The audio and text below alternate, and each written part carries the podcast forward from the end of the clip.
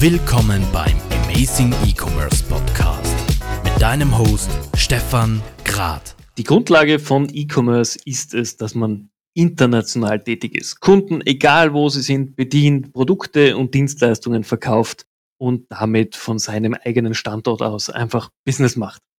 Jetzt hat das natürlich viele Implikationen, Online-Shops, Online-Marketing, all die Themen, über die wir jeden Tag nachdenken und die uns mit Freude äh, vorausblicken lassen. Ein Teil, der extrem wichtig ist, vor allem im EU-Umfeld, ist aber das ganze rechtliche Thema. Und das ist ein sehr, sehr diffiziles Thema, gerade im E-Commerce-Bereich. Und aus dem Grund freut es mich heute wahnsinnig, dass ich die Gründerin von Nerds of Law, die Katharina Bieset, bei mir heute als Gesprächspartner begrüßen darf. Katharina, herzlichen Dank, dass du dir die Zeit genommen hast, mit mir hier zu plaudern. Hallo, danke für die Einladung. Freut mich sehr. Jetzt rechtliche Themen im E-Commerce. Viele Online-Händler, die von Österreich aus schon nach Deutschland gegangen sind, denen läuft gleich eiskalt der Schauer über den Rücken, weil wir wissen ja, in Deutschland gibt es immer noch Abmahnungen. Die gibt es zum Glück in Österreich nicht. Aber du als jemand, der den Bereich schon lange verfolgt, wie, wie ist denn momentan die Situation, all diese Online-Händler, die jetzt zum Beispiel 2020 schnell einen Shop aufgemacht haben, wie gut sind denn die meisten rechtlich abgesichert? Das Problem ist, wie du sagst, das schnell, schnell zu starten. Und die Probleme fangen ja gar nicht an, wenn man über die Grenzen hinausgeht. Die Probleme fangen ja überhaupt schon an, wenn man einen Online-Shop macht. Das heißt, selbst ein Online-Shop, der nur im B2B-Bereich verkauft, vergisst oft viele Dinge, die er eigentlich beachten müsste. Und jetzt, wie du sagst, schnell, schnell. Es gibt sehr, sehr viele Anbieter, die sich natürlich auch auf eine schnelle Erstellung von Online-Shops spezialisiert haben, die aber oft kommen sie aus den USA oder kommen sie aus Asien, haben wenig bis gar nichts damit zu tun, wie die rechtlichen Rahmenbedingungen in Europa aussehen. Das heißt, so ganz, ganz grundsätzliche Dinge. Was schreibe ich in mein Impressum rein?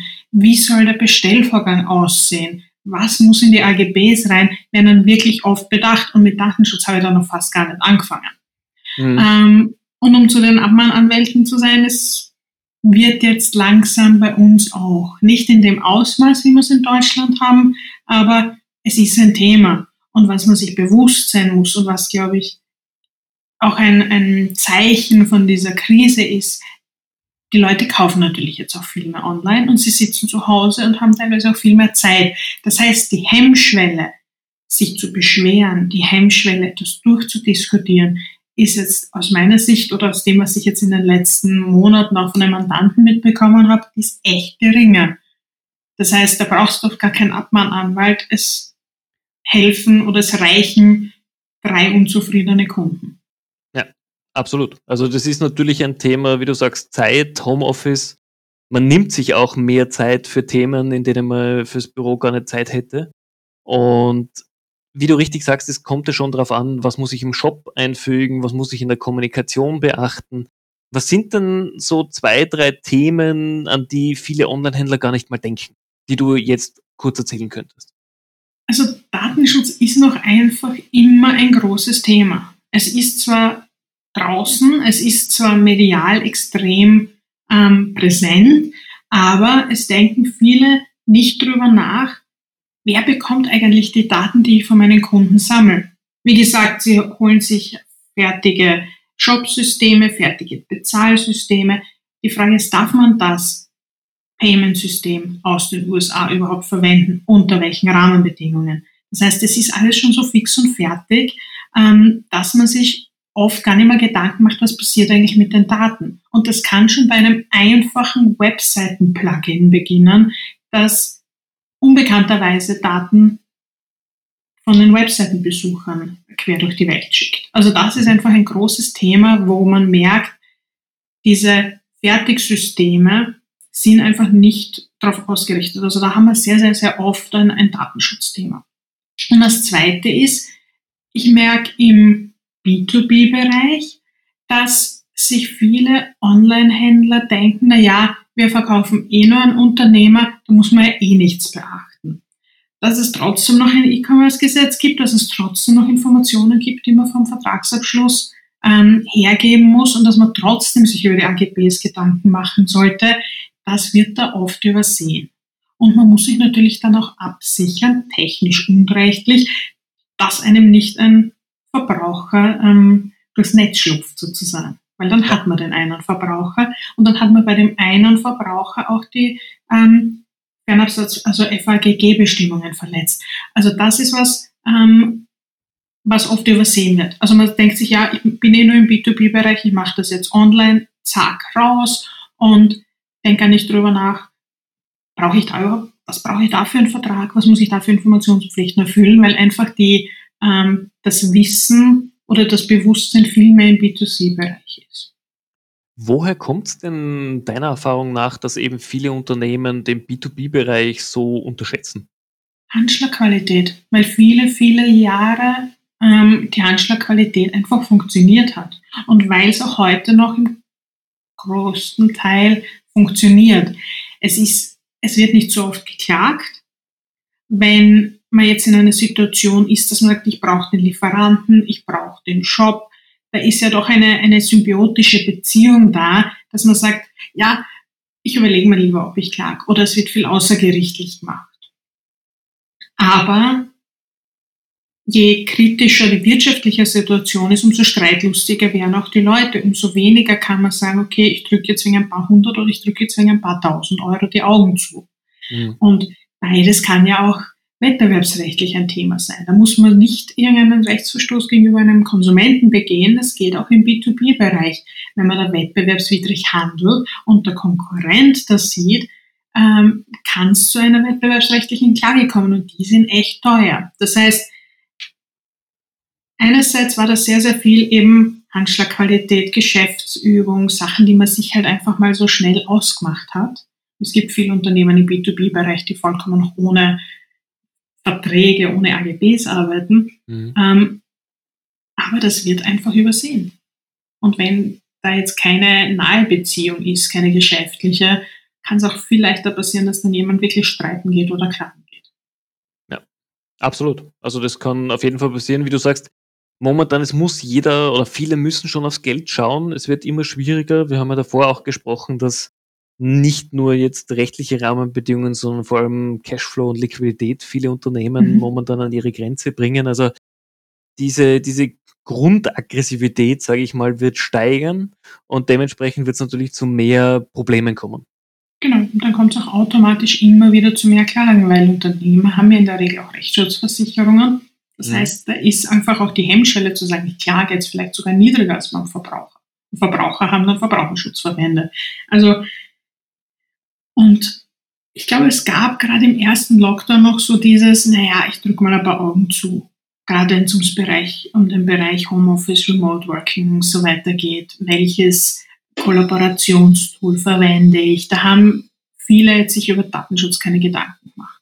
Ich meine, wie viele von uns, sind wir uns ehrlich, haben wir, wenn wir zu einem Videocall, zu einem Webinar eingeladen worden sind, eine Datenschutzinformation dazu bekommen? Ich meine, ich weiß ein paar, bei denen ich es geschrieben habe, aber ähm, das, das ist auch was. Und da haben einfach, und da sage ich, okay, wahrscheinlich wird da dann nicht so viel gestritten, wahrscheinlich wird da auch mehr mal ein Auge zugedrückt. Aber wissen tun wir es nicht. Und wenn jetzt mhm. jemand wirklich sagt, naja, da ist jetzt jemand in Covid-Zeiten Hausnummer mit Webinaren mit einem Webshop groß geworden, dann setzt es sich natürlich auch viel mehr öffentliche Kritik aus. Und über das Wort Shitstorm brauche ich gleich gar nicht anfangen. Ja klar, also da, da wird es natürlich immer spannender, eben weil wir immer neue Tools auch nutzen müssen. Genau. Also es ist eine, eine extrem schwere Balance teilweise zu finden zwischen was können wir oder was darf man rechtlich und was kann man faktisch tun und vielleicht sogar was muss man tun, um kompetitiv zu sein. Wenn es jetzt das, weiß ich nicht, super tolle Tool gibt oder das super neue, den super neuen Payment Provider Hausnummer, der aber nicht EU-rechtskonform ist. Aber das ist einer, wo halt einfach alle sind und der ist viel günstiger und damit kann ich alle Kunden abfackeln und nicht nur ein Drittel, dann ist das einfach ein Thema. Und da ist schon die, die Balance, die man auch nicht vergessen kann, ähm, ist das, es sind natürlich drei Dimensionen. Es gibt eine rechtliche Dimension bei Online-Shops, es gibt eine kommerzielle und es gibt eine technische Dimension. Und da ist natürlich viel unternehmerisches Risiko drin. Ich kann natürlich sagen, ich muss sagen, naja, okay, das ist ein Risiko, das geht so nicht, da kann das und das und das passieren, aber dem muss man sich einfach bewusst sein. Und darum geht's. Ich glaube, wenn ich sage, weiß ich nicht, auf der Straße ist ein 30er zum Fahren und ich weiß, dass ein 30er zum Fahren ist, dann kann ich damit kalkulieren, was passiert, wenn ich einen 40er fahre. Oder fahre ich einen 30er, weil es mir nicht wert ist, weil das Risiko zu groß ist. Okay. Das heißt einfach, da müssen die Unternehmer selbst ihre Risikoeinschätzung einfach machen. Und um diese zu machen, brauche ich einfach grundlegende Informationen, was geht, was ist rechtlich okay und ab welchem Moment befinde ich mich einfach in einer, sagen wir mal, Grauzone. Absolut, absolut. Weil so, je mehr man weiß darüber, was für ein Risiko man eingeht, das ist gleich, wenn man Sachen produziert, da ist immer ein Risiko, dass es einen Fehler gibt, da ist immer ein Risiko, dass es nicht einen Rückruf von einem Produkt gibt. Aber sowas muss man, sowas muss man einkalkulieren so muss, muss man, mit sowas muss man leben lernen. Und das Recht, es gibt Dinge, die wissen wir. Es gibt Dinge, die wissen wir sehr gut, es gibt Dinge, die wissen wir weniger gut und wie du schon gesagt hast, richtig, es gibt auch viele Grauzonen. Es gibt Grauzonen, wo man auf der sicheren Seite geht und es gibt Grauzonen, wo man ein Risiko hingeht. Aber dazu muss man es verstehen und das ist auch was, wo ich sage, ja, dann muss man, muss man sich die Infos auch holen, weil dann kann man auch viel leichter damit umgehen, sagen, okay, ja, ich mache jetzt den Online-Shop für die Zeit des Lockdowns, um meine Ware rauszubekommen und dann trägt das Ding wieder ab. Das ist mhm. vielleicht ein kleineres Risiko, als wenn ich sage, ich nutze jetzt die Chance und baue das voll auf. Und wenn ich sage, ich baue das voll auf und ich nehme das ernst, dann muss man sich halt auch über die rechtlichen Rahmenbedingungen ähm, Gedanken machen, auch wenn es weniger spaßig ist, als sich über ein lustiges, shiny Tool Gedanken zu machen. Ich weiß, wie das ist. ich glaube, das kennt jeder von uns, weil irgendwann ist man an dem Moment angekommen, wo man sagt, ah, ich hätte das schon gern, das ist in der Usability so genial und ich bekomme Daten und sonst was. Ähm, ob man sich dann natürlich den Gedanken noch macht, wie das in den rechtlichen Kontext passt, unterscheidet sich von Unternehmer zu Unternehmer. Und ich glaube, für mich ist auch das, was ich merke in unseren Kundengesprächen, dass einfach dieses rechtliche Thema, ja, es ist ein bisschen unsexy, weil man wenig Ahnung hat, weil viele Rechtstexte einfach auch sehr schwer zu lesen sind. Meine Frage an dich, wo kann man sich denn mal grundlegend informieren, wenn man irgendwie am Beginn der E-Commerce-Reise steht und einfach mal einen Überblick haben möchte, was geht, was geht nicht, beziehungsweise ab welchem Moment befinde ich mich denn im Rechtsbereich? Also ich glaube, die Informationen der Kammer, insbesondere der Wirtschaftskammer in dem Bereich, sind schon mal ein super, ähm, ein super Anfang. Natürlich, wie gesagt, die Unternehmen, die eine, die eine Rechtsschutzversicherung haben, können auch, ähm, natürlich sich auch jederzeit gerne ähm, an uns wenden, an einen Anwalt wenden. Man findet auf der Webseite der Rechtsanwaltskammer eben auch ähm, mich natürlich und die Kollegen, die immer auf diese Themen spezialisiert sind. Da kann man auch nach Spezialgebieten suchen. Es gibt oft günstige Erstberatungspakete. Also da kann man sich auch um, sagen wir mal, wenig Geld schon mal die erste, die erste Info holen. Mhm. Google ist natürlich so ein Thema und das ist was, was viele ähm, falsch machen, ist, dass etwas gegoogelt wird, sie landen auf einer Seite und kopieren dann irgendwas zusammen. Erstens einmal sind das oft deutsche Websites. Das heißt, da habe ich dann ähm, deutsches Bundesgesetzblatt und kein ABGB und dann habe ich ein Telemediengesetz und solche Dinge, die es halt bei uns nicht gibt. Ähm, das ist einerseits rechtlicher Thema, weil dann steht plötzlich drinnen, es gilt deutsches Recht und dann sitzt der Mandant bei mir und ich kann nur Schulterzucken und ich sage so, ich bin kein deutscher Anwalt. Ich weiß, dass das gibt, aber müssen zu einem Kollegen in kurz über die Grenze gehen.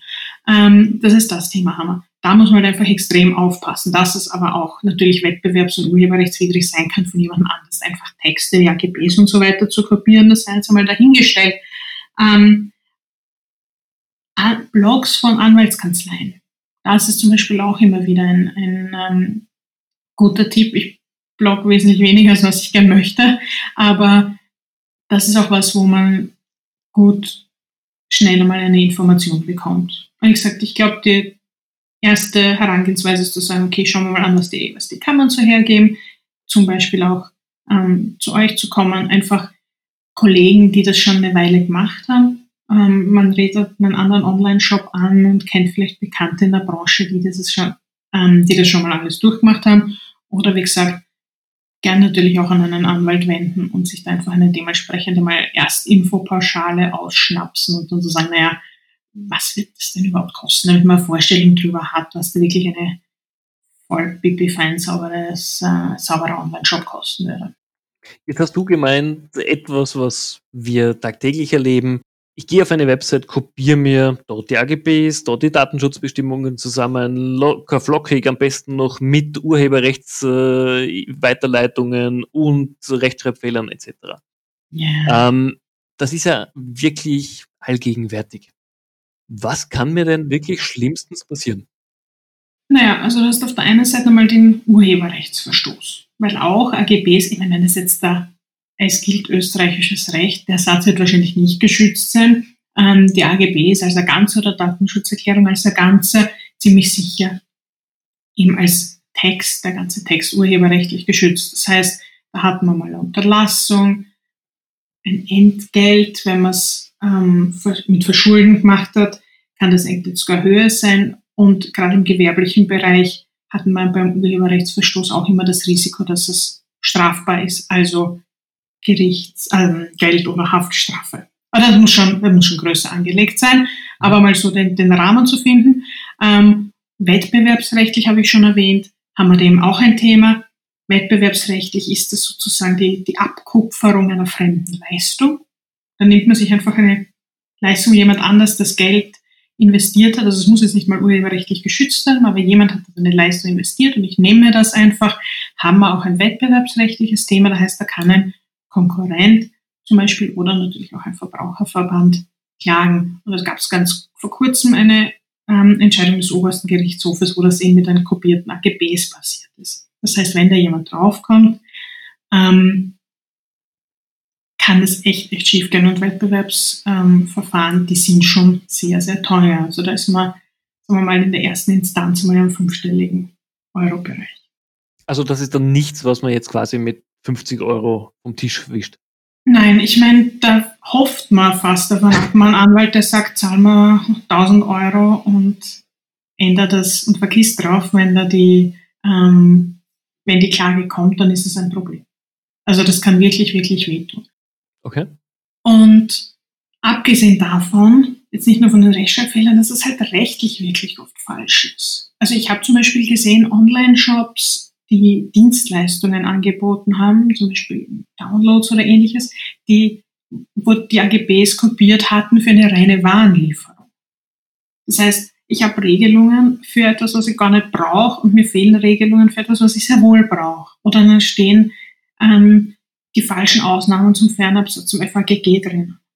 Oder warum man kein Rücktrittsrecht hat. Wo es zum Beispiel eine Ausnahme gäbe, man hat es aber nicht reingeschrieben, weil man es nicht gewusst hat. Und eben das Problem noch, wenn man eine Rechtswahl trifft, die eben zum Beispiel in Deutschland ist, dass man dann mit einem österreichischen Anwalt dann auch wesentlich weniger anfangen kann. Also das sind halt einfach Themen, die extrem wehtun können. Und leider, leider eine viel äh, verbreitete ähm, Tätigkeit. Aber nach, ganz nach dem Motto, nur weil es alle machen, muss nicht richtig sein. Und wie man, wie man in letzter Zeit halt immer wieder sieht, jetzt gerade im Datenschutzbereich mit Max Schrems und so weiter, da geht's schon rund. Jetzt, weil du gerade den Max Schrems ansprichst, ja. ist natürlich Privacy Shield ein, ein großes Thema, wo es auch jede Woche wieder neue Aussagen, neue Vorgaben gibt, wenn man jetzt nicht wirklich tief im Thema drin ist, weiß man aktuell gar nicht, was ist denn wirklich der aktuelle Stand. Darf ich meine Daten an US-Systeme schicken? Darf ich es nicht? Ähm, ich möchte hier gar keine jetzt rechtliche Aussage von dir haben, sondern einfach, wie glaubst du, wird das weitergehen? Wird es da hoffentlich zeitnah mal eine vernünftige Judikation geben, dass man sich wirklich weiß, woran kann ich mich halten, was kann ich tun? Also zum Zeitpunkt der Aufnahme warten wir alle ganz hart auf das Statement des European Data Privacy Boards, ähm, das eben hier immer wieder Guidelines herausbringt, wie man mit Details umzugehen hat. Also praktisch die, die Handlungsanleitung und Tipps und Tricks dazu. Manchmal hilft es, manchmal hilft es nichts. Ähm, aber gerade wenn es jetzt ums Privacy Shield und so weiter geht, warten wir sehr, sehr hart drauf.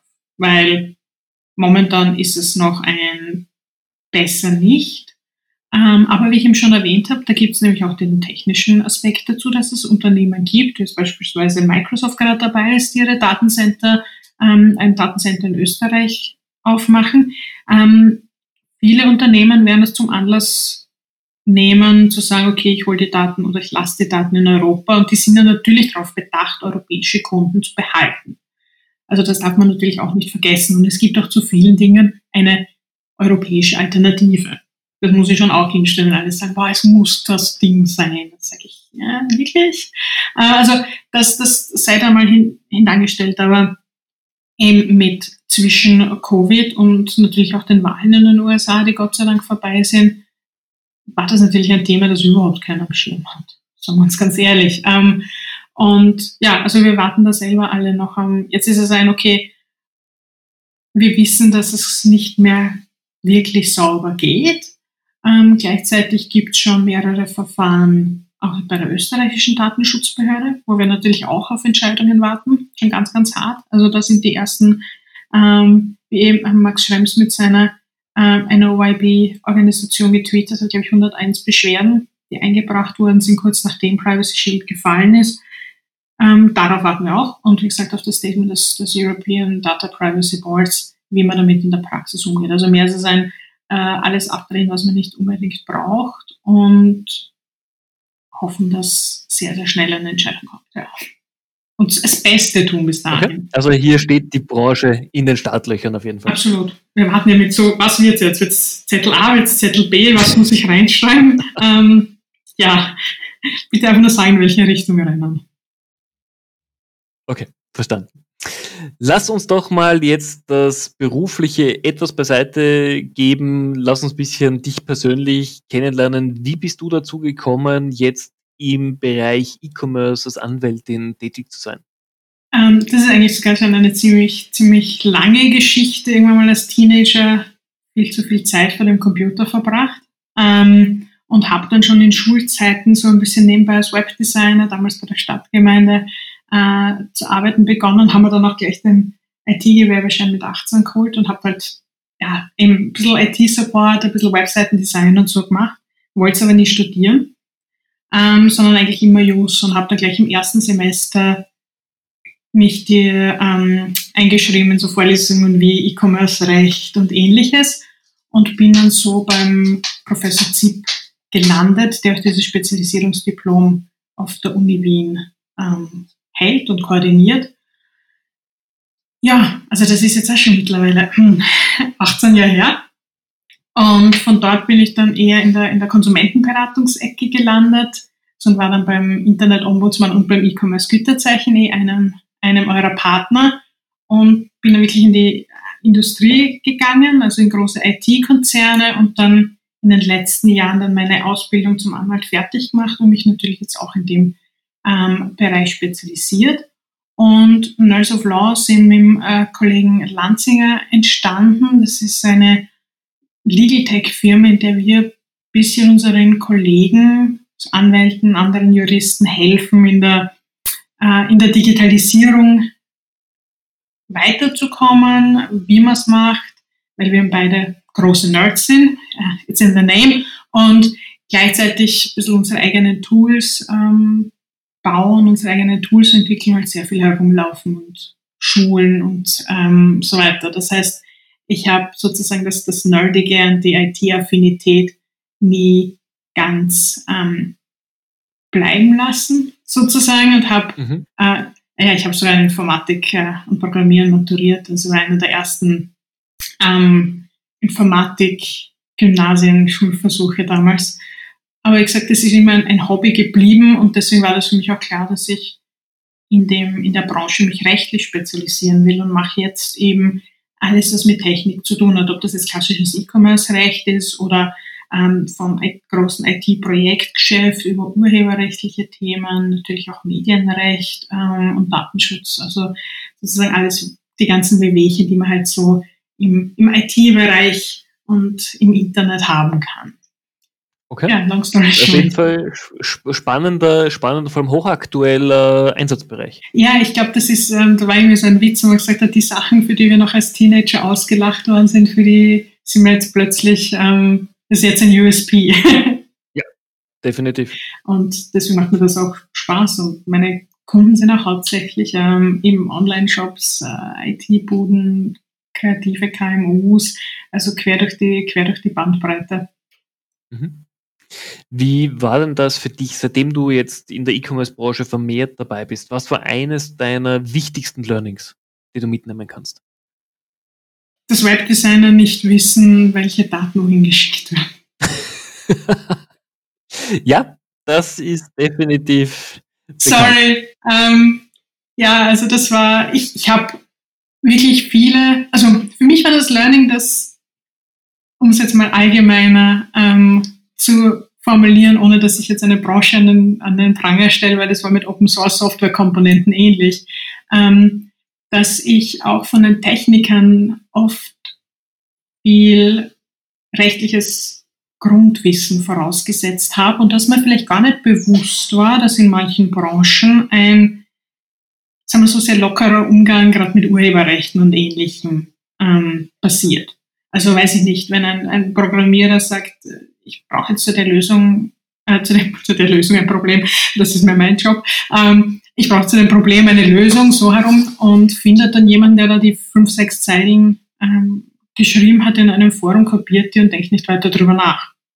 Ähm, und das ist aber ein, ein Mindset. Und das war mir gar nicht so bewusst am Anfang. Und erst durch die Arbeit in der Branche, durch die Arbeit mit den Technikern und durch die Arbeit im E-Commerce-Bereich, auch mit den Webdesignern, ähm, ist mir klar geworden, dass ich da ein bisschen mehr ähm, aufklären muss.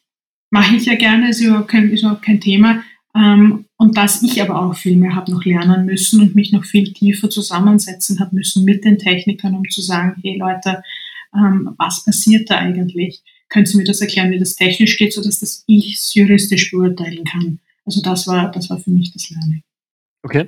Jetzt hast du Weiterbildung angesprochen. Wie bildest du dich selber weiter? Was sind deine Kanäle, die du anzapfst? Einerseits gehe ich wieder auf die Uni. Ich studiere nebenbei uh, Business Process Management and Engineering, weil, mir, ich gerade noch Zeit gehabt habe. Ähm, natürlich klassisch äh, die juristische Literatur in meinen äh, Blogs, in meinen Kanälen, dass ich natürlich Kollegen habe, Anwälte habe, äh, denen ich folge einerseits und natürlich von den großen juristischen Datenbanken, ähm, LexisNexis, MAMS und so weiter, dort halt natürlich auch immer schaue, was gerade aktuell ist und auch beim ähm, OGH die neuesten Entscheidungen. Das überfliege ich immer, wenn was zu meinen Themen ist, dann schaue ich es an. Wenn es was zur Scheidung ist, schaue ich es ja gar nicht an. Ähm, und sonst wirklich seitdem sozusagen wieder die, die breite anwaltliche Ausbildung mit der Prüfung abgeschlossen war, schaue ich wirklich, dass ich eine gute Balance halt zwischen rechtlicher und technischer Ausbildung, dass ich auch wirklich technisch ähm, dabei bin und viel mehr technisch verstehe, was passiert, weil je besser ich die Technik verstehe, umso bessere juristische Aussagen kann ich treffen. Absolut. Okay. Ist auf jeden Fall auch ein, ein spannender Bereich und wie du auch gesagt hast, die Branche bewegt sich so schnell. Man muss up to date bleiben, man muss sich die besten und passenden Kanäle suchen, weil jeder von uns hat genug zum tun. Und man muss halt dort herauspicken, was sind die relevanten Informationen für mich als Person. Und irgendwann mal muss man sich auch selbst äh, zugestehen, und das trifft für mich genauso zu wie für jeden Online-Shop, welches die Punkte sind, die ich einfach nicht wissen kann, die ich auch nicht wissen will und die ich einfach jetzt hinausgebe und wofür ich mir jetzt einfach einen suche, der mir das macht. Ja, absolut. Also wir sagen ja auch immer, wir, das, was wir machen, das können wir. Für alles andere gibt es Experten, die auch wir für uns selbst oder für unsere Kunden dazu buchen. Jeder soll bei dem bleiben, was er wirklich exzellent kann. Absolut, absolut. Das ist bei mir auch so. Zu mir braucht keiner mit einer Scheidung kommen, um das Beispiel zu strapazieren. Wobei es gerade ein gutes Geschäft wäre, vor allem nach dem ersten Lockdown. Ja, ich kann, ich kann gute Kollegen empfehlen dafür, aber ich bin es nicht. ich bleibe beim Online-Shop. Sehr gut. Ich glaube, auch das ist eine wachsende Branche. Ich habe bei mir eingeführt im Amazing E-Commerce Podcast eine Schnellfragerunde. Ich stelle dir ein paar Fragen und du sagst einfach das, was dir als erstes dazu einfällt. Okay. Offline oder online? Wo kaufst du ein? Online. Individualprogrammierung oder Open Source Systeme? Open Source. Okay. Rechnung oder Kreditkarte? Kreditkarte. Last-Minute-Weihnachtsgeschenke oder schon im Oktober gekauft? Im Oktober. Okay, vorbildlich. Apple oder Windows? Apple. Oh. ja, es ist spannend. Also von den letzten fünf äh, Personen im Podcast, mit denen ich diese Kurzfragerunde gemacht habe, waren 90% Apple. Aber einige, die jetzt auch tatsächlich auf Windows gehen.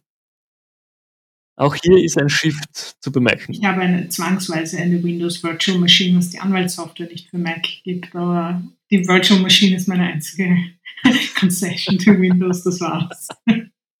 Okay, also nicht freiwillig. Nein, nicht freiwillig. Wenn ich es vermeiden könnte, würde ich es machen. Passt. Dann lass mich doch zum Abschluss des Podcasts noch die Frage stellen. Wir sind mitten im zweiten Lockdown. Wir wissen noch nicht, ob er verlängert werden wird oder verschärft wird. Mal schauen. Das soll jetzt aber auch nicht das Thema sein. Wie siehst du generell den Ausblick für die nächsten sechs bis zwölf Monate? Ich glaube, dass es noch nicht vorbei sein wird in zwölf Monaten, dass wir wirklich ganz, ganz zur Normalität zurückkehren. Und ich glaube, das ist jetzt vielleicht auch nicht das Ziel, sondern man wird sich einfach die Dinge nehmen aus dieser schweren Zeit, die man gelernt hat, die man vielleicht Positives mitnehmen konnte und darauf bauen. Also das ist mein, mein Tipp, dass ich glaube, sechs Monaten wird man vielleicht schon das Größte vorbei haben. Da wird es dann vielleicht schon einen Impfstoff geben und in zwölf Monaten sind wir dann an einem Punkt, dass wir sagen, wir haben das und das und das aus der Krise gelernt und so leben wir jetzt weiter. Wir leben jetzt anders weiter und hoffentlich dann auch irgendwie besser. Das heißt, du glaubst, es wird uns definitiv noch ein Jahr verfolgen. Ja, aber ich hoffe, dass es in einem Jahr die guten Dinge sehen, an denen wir ähm, an dem wir uns festhalten und auf dem wir aufbauen und nicht mehr nur äh, die schlechten Dinge dieses Jahres. Äh, ich glaube, es gibt auch jetzt schon viele, die einfach die Lockdown-Phasen genutzt haben, um sich selber neue Themen beizubringen, neue Hobbys zu entdecken. Ich glaube, jeder ist da schon ein genau. bisschen eigenverantwortlich auch zu schauen, was ich, was ich so Tolles tun kann. Genau, das ist es ja. Man muss einfach, wir können jetzt ähm, als Einzelne eh relativ wenig tun. Ich meine, wir können das für unsere Sicherheit und für die Sicherheit und Gesundheit unserer Mitmenschen tun. Aber wenn es jetzt um unsere Jobs und unsere ähm, Persönlichkeit geht, ist das eben genau der Punkt, wo wir sagen können, ja, wir können jetzt das hernehmen, um was draus zu machen. Wir können jetzt das Beste draus machen und dann sind wir in einem Jahr da und haben vielleicht einen neuen Online-Shop, haben vielleicht neue Skills gelernt, haben eine, nicht eine neue Sprache gelernt, lebend oder Programmier. Ähm, genau solche Dinge. Und ich hoffe, dass das das ist, was wir uns lange Dauer ähm, erinnern können und das, was wir mitnehmen können. Ich glaube, das ist ein sehr, sehr schöner Wunsch und damit ein wunderbarer Abschluss dieser Amazing E-Commerce Folge. Katharina, vielen herzlichen Dank für deine Zeit. War ein sehr spannender Austausch. Ich hoffe, es war auch für dich passend und wenn die Zuhörer Fragen haben, dürfen sie sich sicherlich gerne an dich wenden. Absolut, absolut, jederzeit. Wunderbar. Vielen herzlichen Dank auch für euch, liebe Zuhörer. Ich hoffe, es waren spannende Details und spannende Insights mit dabei. Wenn ihr Fragen habt, meldet euch gerne bei mir. Ich werde den Kontakt zu Katharina sehr, sehr gerne herstellen. Wenn auch ihr in einer der nächsten Amazing E-Commerce Folgen mit dabei sein wollt, auch dann meldet euch bei mir gerne über LinkedIn oder E-Mail und wir werden das auf jeden Fall hinbekommen. In diesem Sinn wünsche ich euch einen schönen und positiven Tag und bis bald.